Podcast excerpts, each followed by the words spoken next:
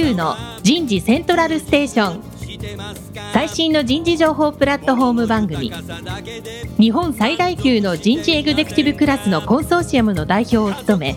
シンガーソングライターとしても活躍する楠田優が有名企業の人事や人事をサポートする企業の方をゲストに迎えて第4次産業革命時代に我が国の人事がなすべきことを模索しながら情報提供していきます。この番組は株式会社アイプラグタレンタ株式会社株式会社ファーストキャリア株式会社 AW ステージの提供でお送りいたします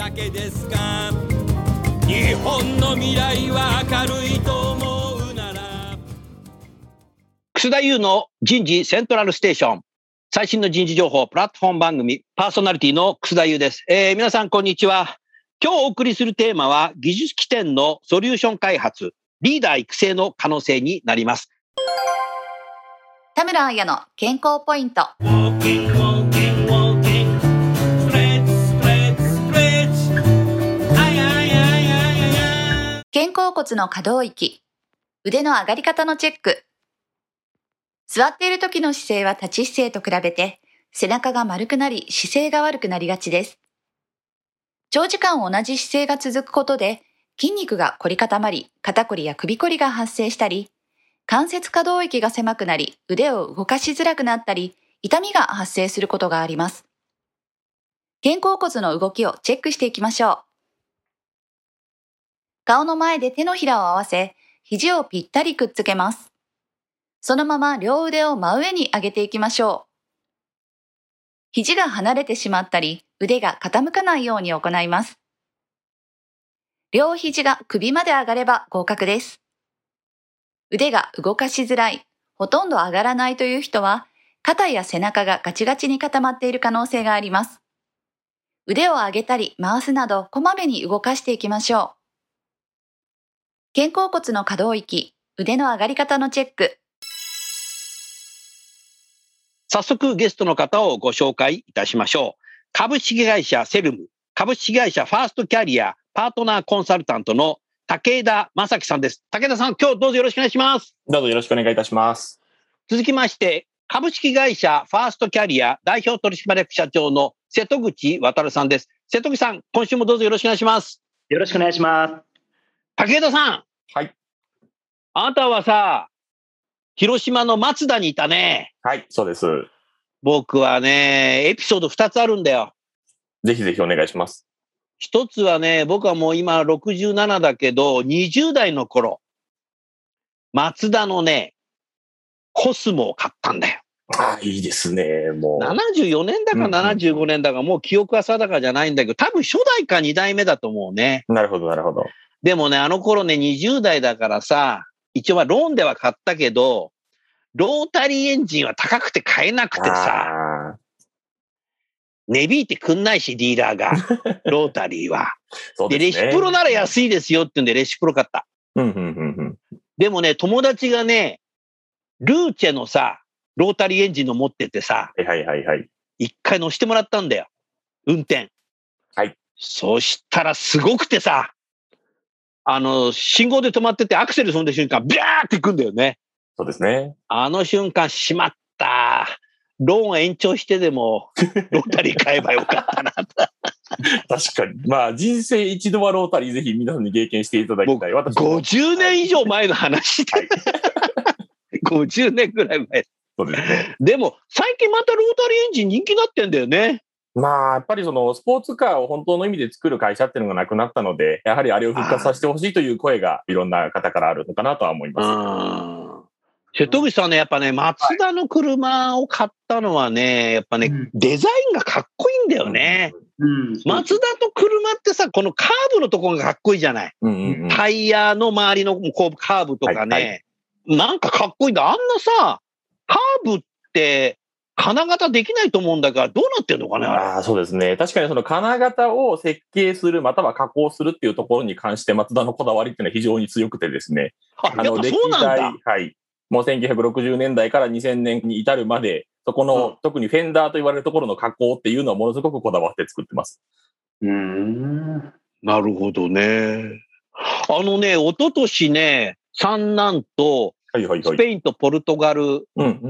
旅行したんですけど、はい子供がね、お父さんなんか見たことない車があるよって駐車場にいっぱい止まってたんだけど、はいはいはい。で、子供がね、ネットで調べたならね、ロシアの車がいっぱい置いてあったんですよ。えーロシアって車作るんだね、ぐらいに思っていて、でもこんなの日本には絶対に輸入ししてないよね、日本はと思ってたんだけど、まあ、ロシアからさ、スペイン、ポルトガルって大陸続きだからさ、遠いけど、まあ、中国だと一帯一路なのかもしれないけど、ロシアからも来てんだな、みたいなぐらいで思ってたんだけど。デザインがさ、カーブがないんだよ、車の。あカクカクカクの車なの。いわゆるさ、なんていうの、セダンなんだけど、うんうんうんセダンなのにカクカクカクカクカクってなっていて、もう日本じゃこんなの絶対乗らないよねっていうのがあったんだけど、まだそこまでだから、金型かな？できてないのかなと思いあ。ましたね。デザインもそうですけど、あとまあ、ちょっとマニアックな話をすると、空力性能っていうのもありまして、空力性能？はい。風が通る、あの、性能なんですけど、風の抵抗を受けなければ受けないほど燃費が良いとか速いとか。まあそういうことを追い求めてたのが結構日本の自動車メーカーであり、まあホンダさんとかマツダなんていうのはそこら辺をなんか大好きな会社ですね。ああ、大好きな会社で、かっこいい車作るしな。はい。かっこよくてうん速くてみたいな。まあそこを目指したのがそういうまあスポーツカー好きのメーカーかなというところではあります。ああ、だから他方そうじゃないのは、なんか頑丈ならいいって感じなんだろうね。うんうんうん。それは大いにあると思いますね。頑丈そうだったよ、その車は。だと思います。ぶつかってもロケット打ち込まれてもみたいなね。ほんまやな。はい。確かにね、絶対僕は買わないと思ったけどね。うんうんうん。あとね、もう一つ。はい。一番最初に松田さんの本社に行った時に、のぞみで行ったんですよ。はいはいはい。それで乗り換えて、どこの駅で降りるかっていうのだけプリントアウトして持ってって、はいそれで、のぞみの広島の駅に降りて、駅員に聞いたの。はいまあ、運転手さんだったのか、車掌さんだったのかは覚えてないけど、つって、すいません、これ読めないんですけど、何番線ですかね？つったら、読めないよね。はい。あの文字がまっすぐ読める方はまずいらっしゃらないと思いますし、読める方はもう広島界隈の方だけですね。向かい、向かいなだです。向かいなだね。はい向こうようと書いて向かいなだと言いますね。そう、向かい、む向こうの太平洋のようなんだ。はいそうです、そうです。瀬戸口さん知ってる？いやいやいや、存じ上げないです。初めて。読めないですね。行かないといけない。はい。読めないんですよって言ったらさ、その駅員の人が、あ、あのー広島以外から来られましたねってうん。その駅員の人も広島の人じゃないから、僕も最初読めなかったんだはいはいはい。みんな読めないっつってね、はい。でも何番線で行ってさ、ちゃんとその駅で降りて、で、早く着いちゃったんで、目の前に喫茶店があって、喫茶店で時間潰して、その後出て、その横のね、路地。はい。路地の右にね、松田の病院があった。うんうん。で、それはね、地図通りだったんで、おお、これでいいんだ、みたいな。それで、なんか、広い道路に出て、右側どんどん歩いてって、で、最後に横断歩道渡ると本社。詳しいでしょ？はい。さすがでございます。ねえ、もうナビなんかいらないよ、今。もう 最初読めなくてさ、駅に聞いちゃったみたい。はい恥ずかしかったけど、僕だけじゃないんだ、みたいな。うん、だから、松田の話するとね、そのコスモ買った話とね、はいあの、駅名が読めなかったっていうのね、すごい覚えてるね。そういうのってのは一生覚えてるよね。そうですね。ねえ。うん。昨日夕飯何食べたか全部もう覚えてないけど。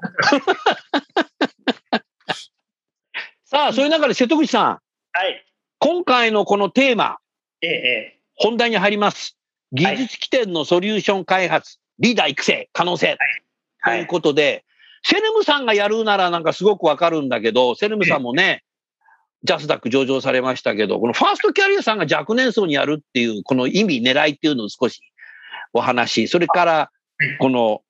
武田さんに講師になっていただくっていうね、その辺の話を少しお話しいただけますか、はい、ぜひありがとうございます。あのーそうですね、セルムがやはりあのこれまで、まあ、リーダー層と言われるような、まあ、例えばあの役職者、部長、課長ですとか、もしくはあの役員の方とか、次世代リーダーのところっていうのを担当していて、ファーストキャリアがそのグループ会社として読んの読んで字のごとく、まあ、若手育成周りだったんですけれども、あの最近ですね、やはり若手育成っていうのは意味合いがやっぱり変わってきました。うん。昔はやっぱりあの底上げだったんですよね。うん。もう社会に、社会にというか会社に馴染ませるっていうような、うんまあそういう役での、まあいろんなマナーとかもそうですし、仕事の進め方とか。ただ、あの、それだけではなくですね、リーダー創出、もしくはリーダーシップ発揮っていうところがですね、若手の分野でもごくごく早い段階から求められてきて、えーそれがですね、非常にあの、重要度が年々増していってます。うん。なので、このリーダー素質というのもですね、ファーストキャリア、そしてセルムで、あの、お客様に向けてですね、あの、一緒にタッグを組みながら今、いろんなソリューションであったりですとか、もしくは会を探すための議論を一緒にさせていただいているっていうのは、まあそういう背景があるんですね。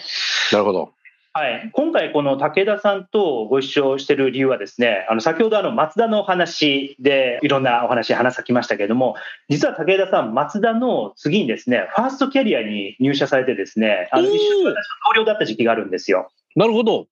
もうあの10年近く前なので、もうあのそういうご縁があるんですねそう。なんですで、それ以降ですね、武田さんがあの外部に出て独立された後も、今回のご紹介いただいたようにですね、セルム、そしてファーストキャリアのパートナーコンサルタントということで、研修のご登壇を講師としていただいたりですとか、コンサルティングに携わっていただいたりっていうのにですね、あのずっとあの、まあ、あの良き関係性というふうにあの今来させてもらってます。あいいですね。で、今回、あの、武田さんにいろいろお話を伺いたいなと思った背景として、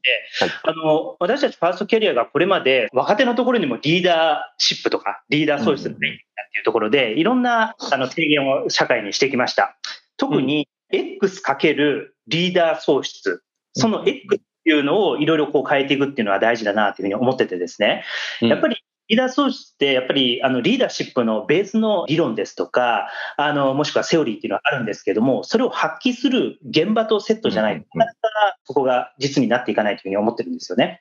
なので、その X のところには、そのいろんなその現場の場面をあの当てはめたあの施策というものをあの皆さんに提供したいなと思ってます。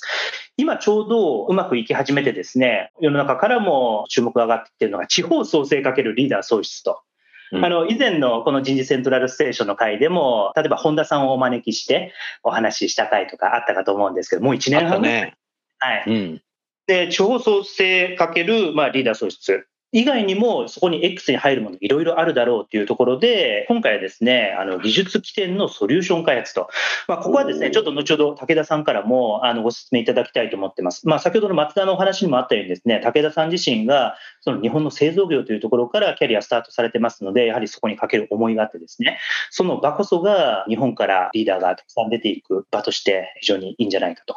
まあ、この取り組みをいろいろこう議論している中でですね、あの、ぜひぜひお話をいろいろ伺いたいなっていうふうに思ってます。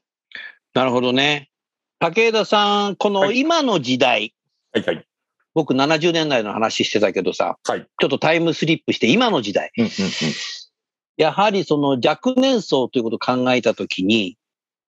どんな価値創造が必要だろう？んうんうん。まあ、若手による価値創造というところで、まあ、切り取りますと、やっぱり若い人にしかできない考え方。まあ、例えば最近の領域で言えば DX と絡めて、まあ、IT と絡めて、みたいなものというのは、やはり若い方の方が得意だとも思いますし、うんまあ、もしくは、その、今までの価値観ではなくて、もっとまあ、例えばですけど、テレビを見て育った世代の人はずっとテレビを見るのかっていうと、今そこの価値観が変わってきてまして、テレビ見るより YouTube 見る時間の方が長い。で、逆に私の子供なんていうのはもうテレビなんかよりも YouTube 見る時間の方が最初から圧倒的に長いみたいな。まあそういう生活習慣とか価値観みたいなものも変わってきてるわけですので、まあその世代世代に応じたやはり新しい価値提供。まあ単にえーいいものを作って提供するではなくて、ものの新しい使い方とかですね、う。うんえーことの新しい作り方みたいなところを、まあ、いかに作っていけるのかみたいなところがおそらく今から若い人たちが、えーまあ、イノベーションを起こしていく領域なのかなというふうに考えてます。そうすると、わかりやすく言うと、我々の世代は自動車はローンで買う世代だったけど、なるほど、なるほど。今の世代ははい自動車はシェアする時代になってきてる。それもかもしれないね。もちん。ろん買う人もいるけども。うんうん。うん、そこが大きな価値観が変わってきたね。はい。旧来のものが残るというのは当然いいとは思うんですけれども、それに加えて新しいものが出てくる、まあ、こっちの概念が、まあ、大きくなるのか、そのまま小さいままなのか、そこ次第かなというところではあります。なので、その所有というものがなくなって、シェアだとか、まあ、もちろんもしかしたらシェアというものだけではなくて、みんなが勝手に使えるっていうレベルのシェア。レンタルっていうレベルではなくて、まあ、そんな風なえーイメージも出てくるのかもしれないですけれども、まあ、そういう風なそう今すると生までの価値活スタイルも変わるし、うんうんうんうん。そうすると、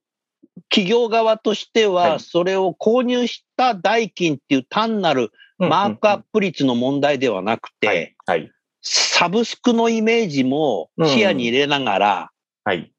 やる時代になるかもしれないね。そうですね。うん。なので、まさにその、マーズなんていう、あの、考え方がまさにそうだと思うんですけど、おちょっと解説してください、はいそこ。はい。マーズっていうのは、その、まあ、移動をするというものに対して、えーいろんなものがつながって、自分が持ってる車とか電車とかそういうものを切り離して考えるのではなくて、世の中にある交通機関すべてを使って自分が移動というものを実現するみたいな概念なんですけど簡単に言うと、その、家に駐車場がある。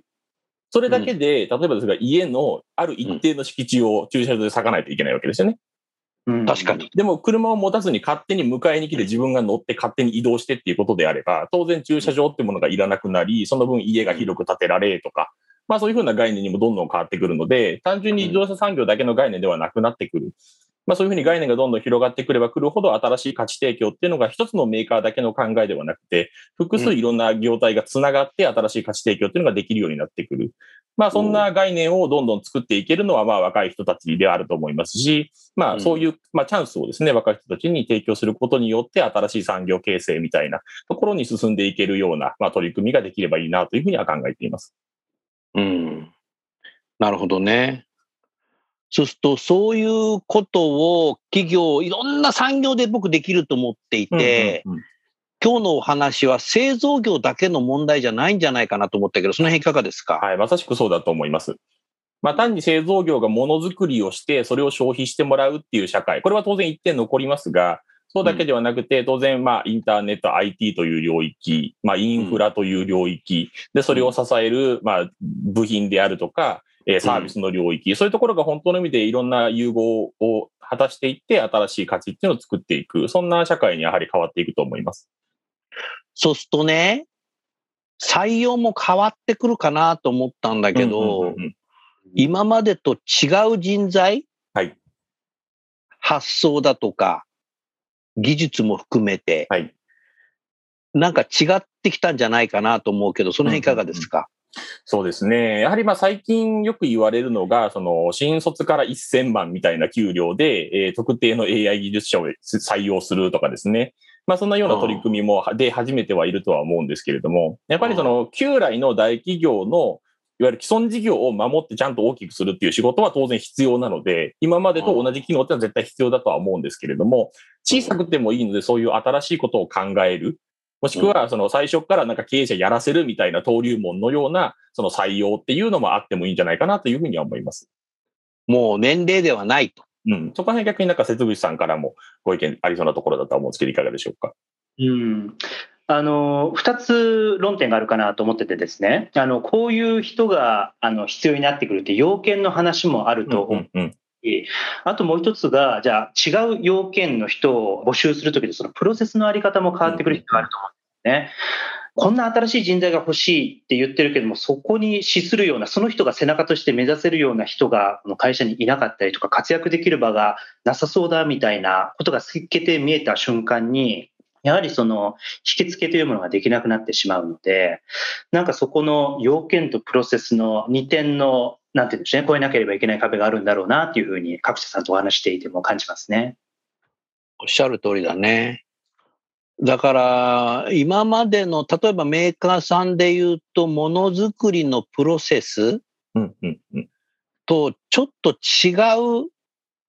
配置、育成の仕方が必要になってくるだろうな。うんうん。まあ、例えば自動車メーカーであれば、その基礎技術があり、で、まあ、車体の設計、エンジンの設計、伝送品の設計、で、物流製造、そして販売、で、アフターサービスっていうような、まあ、部門がそれぞれあり、それを支えるコーポレートの部門があって、まあ、その職種別採用にしろ、総合職採用にしろ、まあ、その事業を動かすために人を採用するってことを目的に設計されてるわけですけれども、うん。まあ、やっぱりそうじゃないことを考える新しい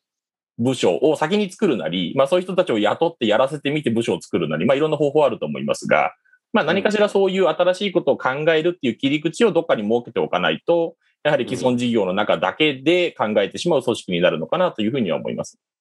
そうするとね、はい。直感で今話を聞いていて、製造業、特に組み立てメーカーの場合、必ずある言葉があるじゃないですか。はいはいはいクオリティコントロール。うんうんうん。これは一部門の中の品質管理だけども、はい TQC ってあるじゃないですか。はいはいはい。その研究、開発、製造、うんうんはい一貫した事業部横断的に、トータルにクオリティコントロールしようってはいいうプロセスがもう出来上がってるじゃないですか。はい。人材も今まで、でと違う人材を採用して、事業部横断的にオンボーディングで、その個別に一人一人をトータルに育成できるように品質アップするようなタレントマネジメントが僕必要なんじゃないかなと思った。一つの部署だけで育てるんではなくてうん、全社視点も持って、はい。瀬戸口さんどうだろうん、そうですね。なんかこの職務が変わったらまたゼロからスタートみたいな、なんかそういう空気感ってあのまだ持ってらっしゃる会社もあると思うんですけども、やはりなんて言うんでしょうね。若手であればあるほど、時間に対する、なんて言うんでしょう、コスト意識というか、これ非常にシビアになってきててですね、毎年あのインタビューをしてるんですけれども、この会社っていうのは、自分のキャリアを積む上で、もしくはあのこのそれがすごい加速的に伸びていく若手の時期に、本当に過ごすべき場所なのかっていうのをかなりあのシビアにやっぱり捉えて、うんそういう意味でいくと、あのローテーションをこうしていくところでも、ローテーションで変わったのは最初の1年間は慣れる時間とか、そういうふうにしてしまうとですね、やはり優秀な若手こそ離れていったりしまいますので、なんかそういうリテンションの意味でも、今おっしゃったようなその TQC 的なあの考えを持って、あのいろんな部門で横断的に育てていくっていうのは、戦力アップのみならず、リテンションとか、さらなる引き付けにも有効なんじゃないかなというふうには、あの聞いていて感じましたね。うあの、武田さんいかがですかね？僕のこのはい TQ 的な考え方っていうのは。うんうんうんあそこで一つ事前に確認なんですけれども、その全員に対して同じクオリティコントロールをするためのトータルという意味ではないですよね。あ全員じゃないと思うパーソナライズされた上で、そうそうそんな認識ですよね。つまりね、はい集団管理ではない。うんうんうん。パーソナライズ、個の管理だと思うね。はい。あそれが多分テクノロジジーを使うことによってできそうな感じがしたんだけど、いかがですなるほど、なるほど。はい、ありがとうございます。まあ私としてもそのパーソナライズされた、まあ、例えばよく最近、あの、お話に上るのが、やはり、先ほどさんも先ほどおっしゃられたような、その社員のモチベーションと自分のなんか時間軸みたいなところの関係性のところでもお話があると思うんですけど、やはり若い人ほど成長したい人ほど、やる気がある人ほど、自分が今置かれている環境が本当に適切なのかっていうことに悩みやすい傾向にはあると思うんですね。うん。なので、そういう人たちの中でも、やっぱりやりたいと手を挙げてる人たちに対して、本当にやれる人なのかどうか。まあそこをテストする場も与える必要があると思いますし、で、本当にやりたいことを会社の中でちゃんと探してもらって、会社に対して価値を提供してもらうためのトータルのクオリティコントロールという意味でのその人材育成というのは非常に有効な手段だとも思いますので、で、それも当然、まあいろんな仕事の中の情報を例えば AI で判断をするとか、この人って本当はこういうことやりたいんだろうな、そういうのがなんかメールからすごく滲み出てますみたいな。なんかそんなものを例えば AI で検知をしながらその人の行動特性を把握していくみたいなことをしながらですね、この子のその育成を考えていくみたいなことも当然できていくようになるんじゃないかなと、そんなふうには思います。うん。そうすると、少しもうちょっと格論に入っていくんですけども、このファーストキャリアさんと一緒に若手の人たちに対してどんなプログラムで、どんな修行の場を用意されようとされてますか？はい、ありがとうございます。まあ今一つは、まあほとんどがあの、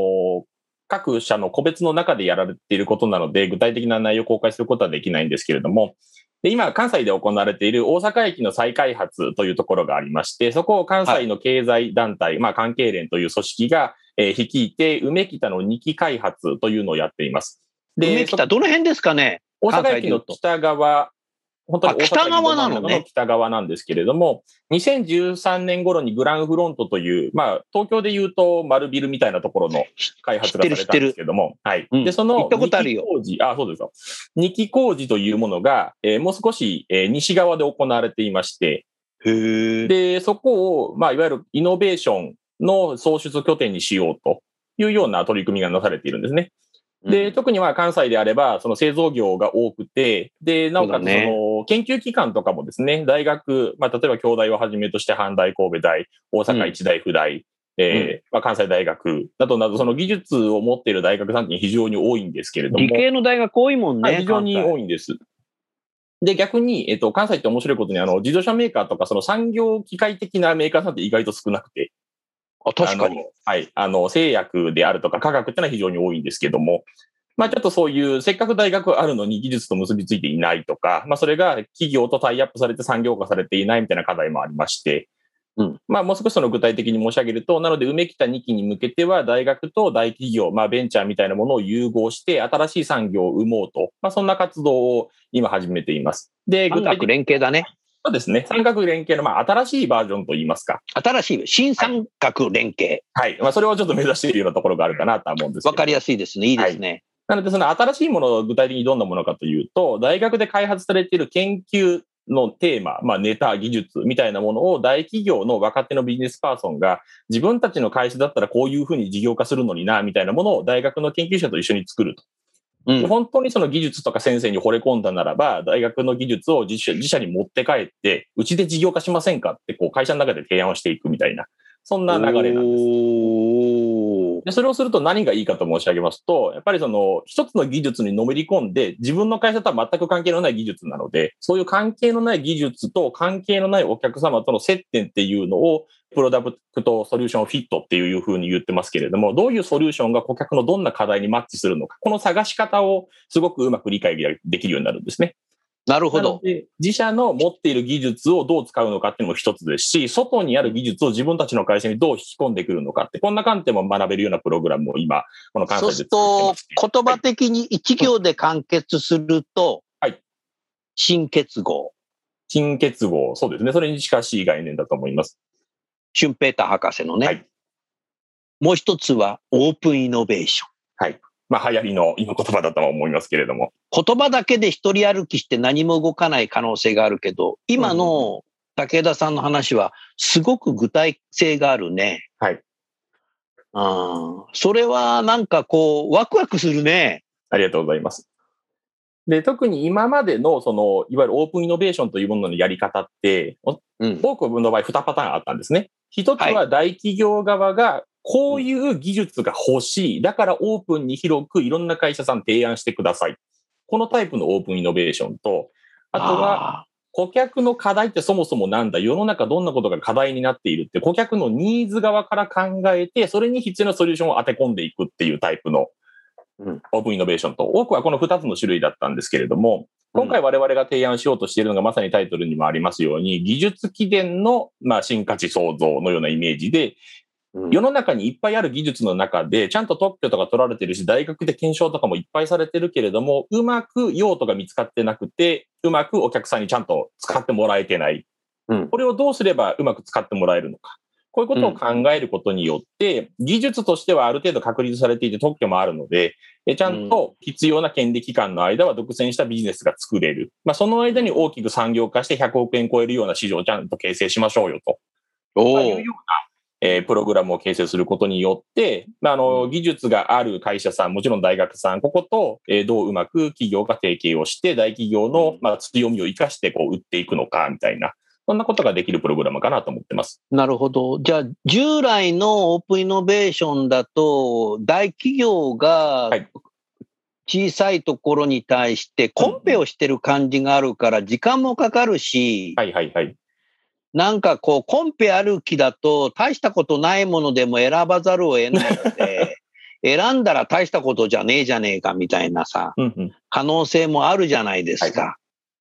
だからなんかこう、コンペをすることが、オープンイノベーションみたいなプロセスに入り込んでしまうと、結局何もイノベーション起きないね、みたいな感じになるけども、今度これからやろうとするやつだと、なんか、いやもうワクワクするよね。私の認識だと、その、今までのオープンイノベーションのその前者の話でいきますと、足りないパーツを埋めるための活動。おうおうわかりやすいわかりやすい。メージなんですね。うんはいなんですけど、今あるのは、あるパーツをどううまく使えばいいソリューションになるのか、商品になるのかっていう概念なので、どちらかというと、足りないパーツを埋めるではなくて、今あるものをどううまく拡大解釈して使うかみたいなものなので、発想が真逆なんですよね。ただ、日本人がどっちが得意かっていうふうに言いますと、えー前者の足りないパーツを組み立てる問題解決はすごく得意なんです。今までそれを問やってきて題解決型が多いもんね、ね日本はね。なので、これが今までの技術開発も同じで、自分たちでやるか外から買ってくるかっていうだけの今違いにどうしてもなっちゃってるのが一つあるのと、あと、後者で申し上げた、その、いわゆる顧客の課題から考えて、新しいソリューションを開発するっていわゆる01って言われてるやつですね。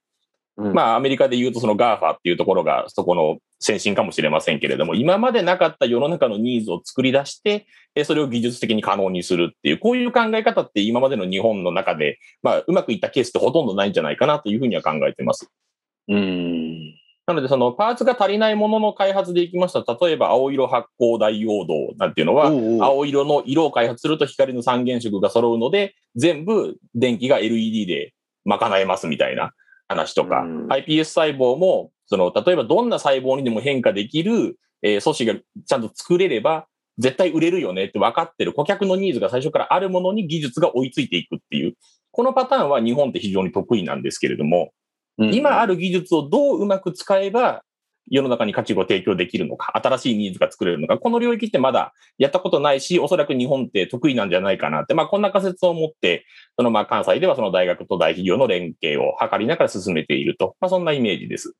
ありがとうございます。そうすると、瀬戸口さん、ファーストキャリアさんとしては、はい。どのような企業に対して、どのようなプログラムでこれを展開していこうというふうにご計画ですか？そうですね。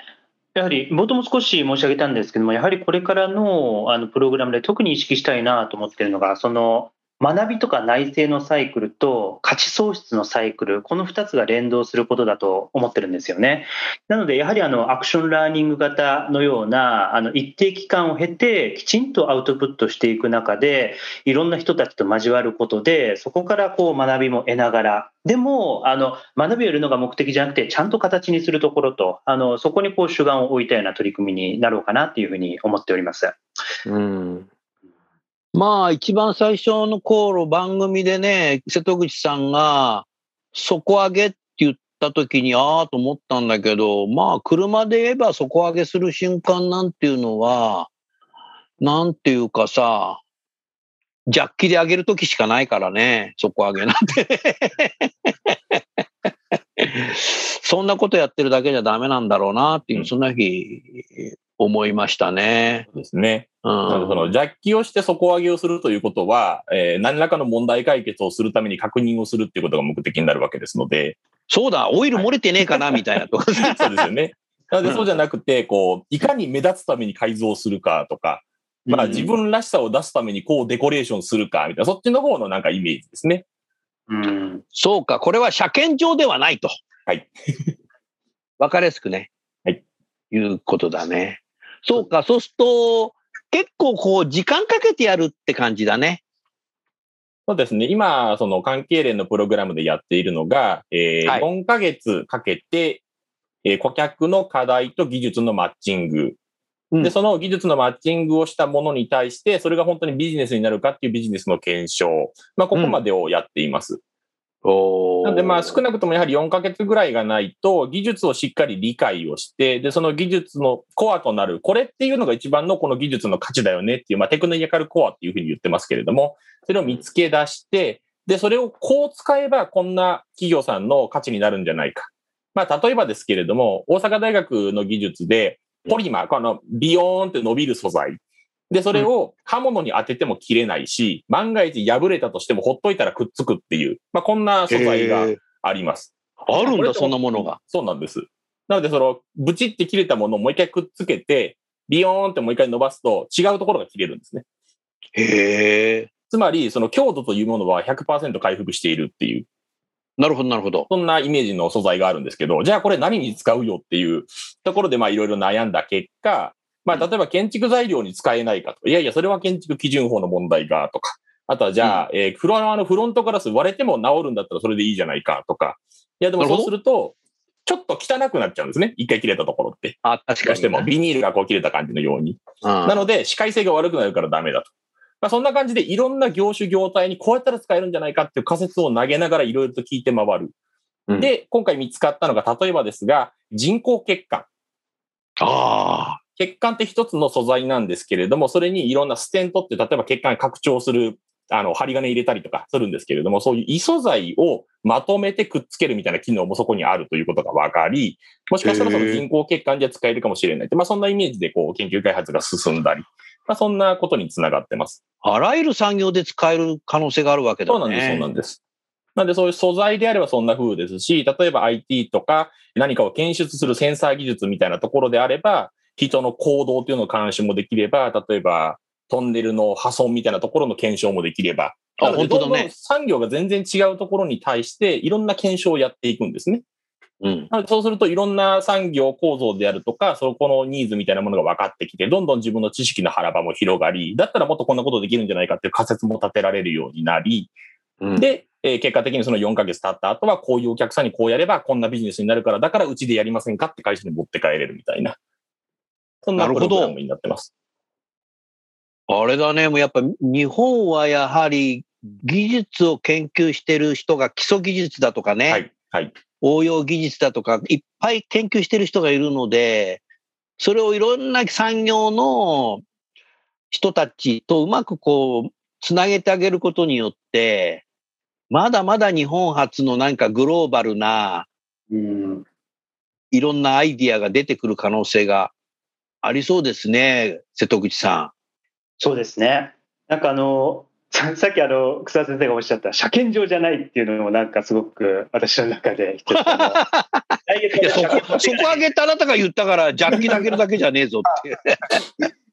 来月車検持っていかなきゃなってあの思い出した。あ、そうなんだ。そうですね。あの、やっぱり今若手の取り組みをやってるとですね、やっぱりあの階層別の研修って、これまではすごく一番メインでしたし、今もたくさんやらせていただいてますと。ただ結構去年あたりからですね、階層別っていうのを本格的に廃止をして、うん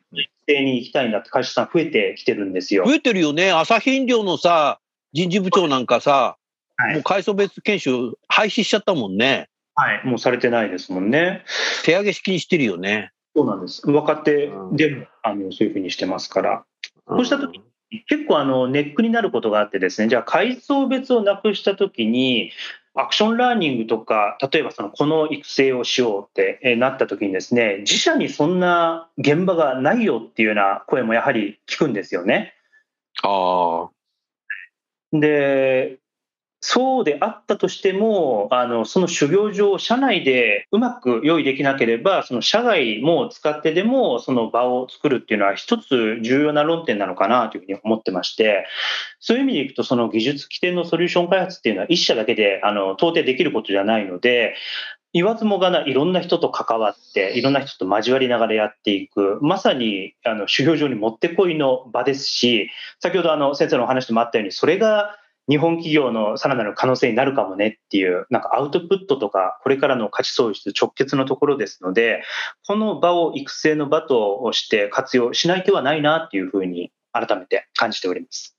うん。ありがとうございます。楠田優のヒューマン・リソース・ミュージック。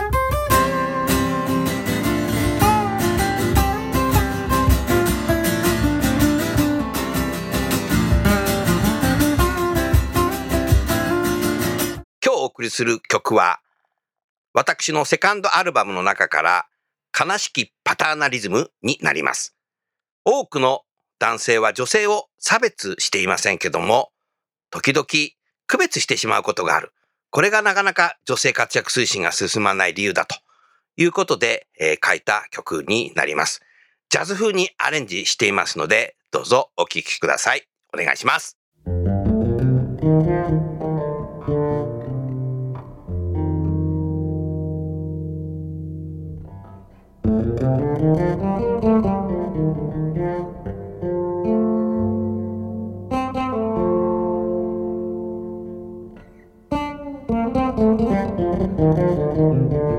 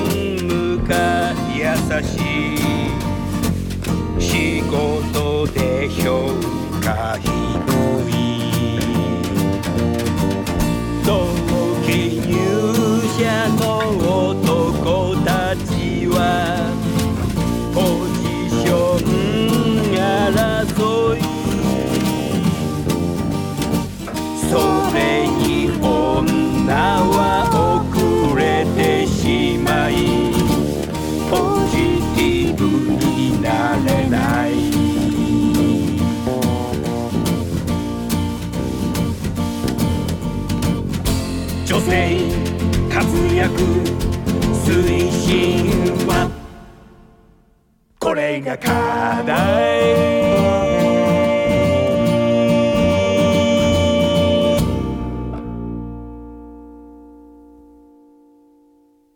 あのー武田さんね。はい。まだまだこれ話聞きたいなと思ってるんですけど、はい続きは、ファーストキャリアさんにご連絡いただければ、個別の企業にね、はいミーティングしながら、どうやってプログラムで育てていこうかっていうことは、ファーストキャリアさん、瀬戸口社長やってくれるんだよね。はい、もちろんです。それじゃあね、最後に、武田さん、多くのリスナー、企業の人事の方に何かメッセージを添えて終わりたいと思います。で、その後、ファーストキャリアの瀬戸口社長が人事の方にメッセージを添えて番組を終わりたいと思いますので、リスナーの皆さん、どうぞよろしくお願いします。じゃあ、武田さん、どうぞよろしくお願いします。はい、ありがとうございます。私からの最後のメッセージというところですけれども、リーダーの育成というのは、すべての人をリーダー化するという必要はないと思ってまして、あくまでも既存事業の中で価値を提供するリーダーシップを発揮する既存事業のリーダーというのは大半を占めると思います。ただ、それだけでは日本の産業というのがまあ尻つぼみになる。例えば中国からの安いものを受けて、日本の産業の利益率が悪化する。まあ、このようなことを防ぐことはおそらく難しいと思いますので、新たな価値をどんどん提供して、付加価値の高い産業を新たに作り続けていくってことが今後必要なことではないかなというふうに考えています。そのためのリーダーの育成、まあ、新価値創造というふうに名付けていますけれども、まあ、そこのリーダー育成にご興味があれば、えーぜひそこのえー相談に乗らせていただきたいなというのが私からのメッセージでございます。ありがとうございました。どうもありがとうございます。それでは、瀬戸口さんお願いいたします。はい、あの本日もありがとうございました。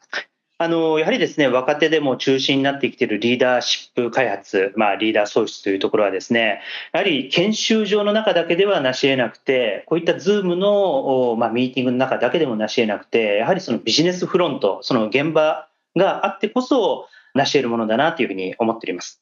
で、そのビジネスフロントの場をですね、あの、ぜひ、先ほどもちょっと申し上げましたけれども、あの、ぜひ自社の中だけではなくて、広くその社会とかビジネスのフィールドっていうふうにこう広げていただいてですね、あの、そんな中で御社の各社のですね、えリーダーがこう育っていくような、そんな議論をあの今後も皆さんとできればというふうに思いますので、えーぜひぜひ、あの、何かご相談があればすぐにですね、なんかそういう場も持たせていただければと思いますので、よろしくお願いいたします。はい。今日のテーマでね、武田さん、瀬戸口さん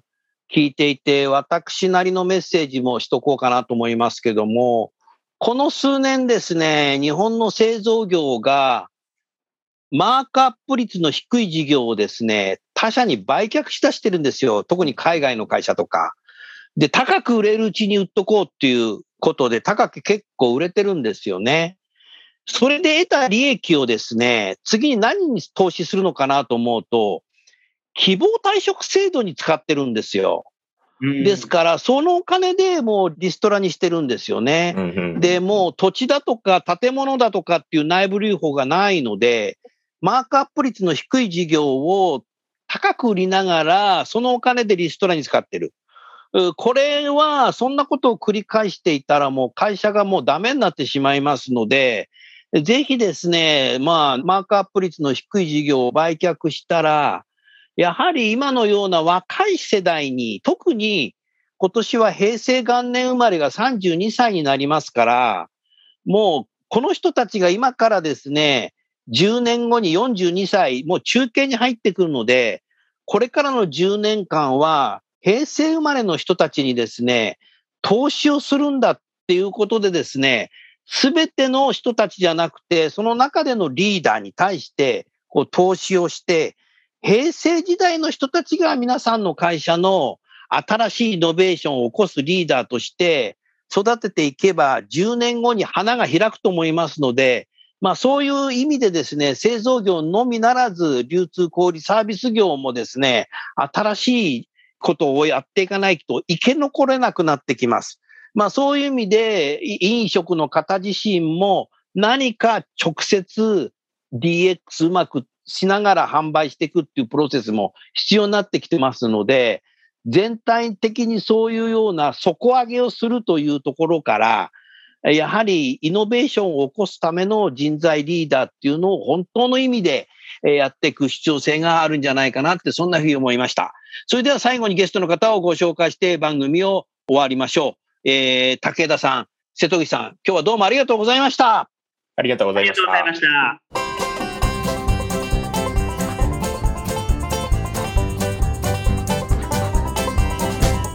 今日の番組はいかがでしたか？楠田優のサードアルバムの中から「輝け飛び出せグローバル人材」とともにお別れですこの番組は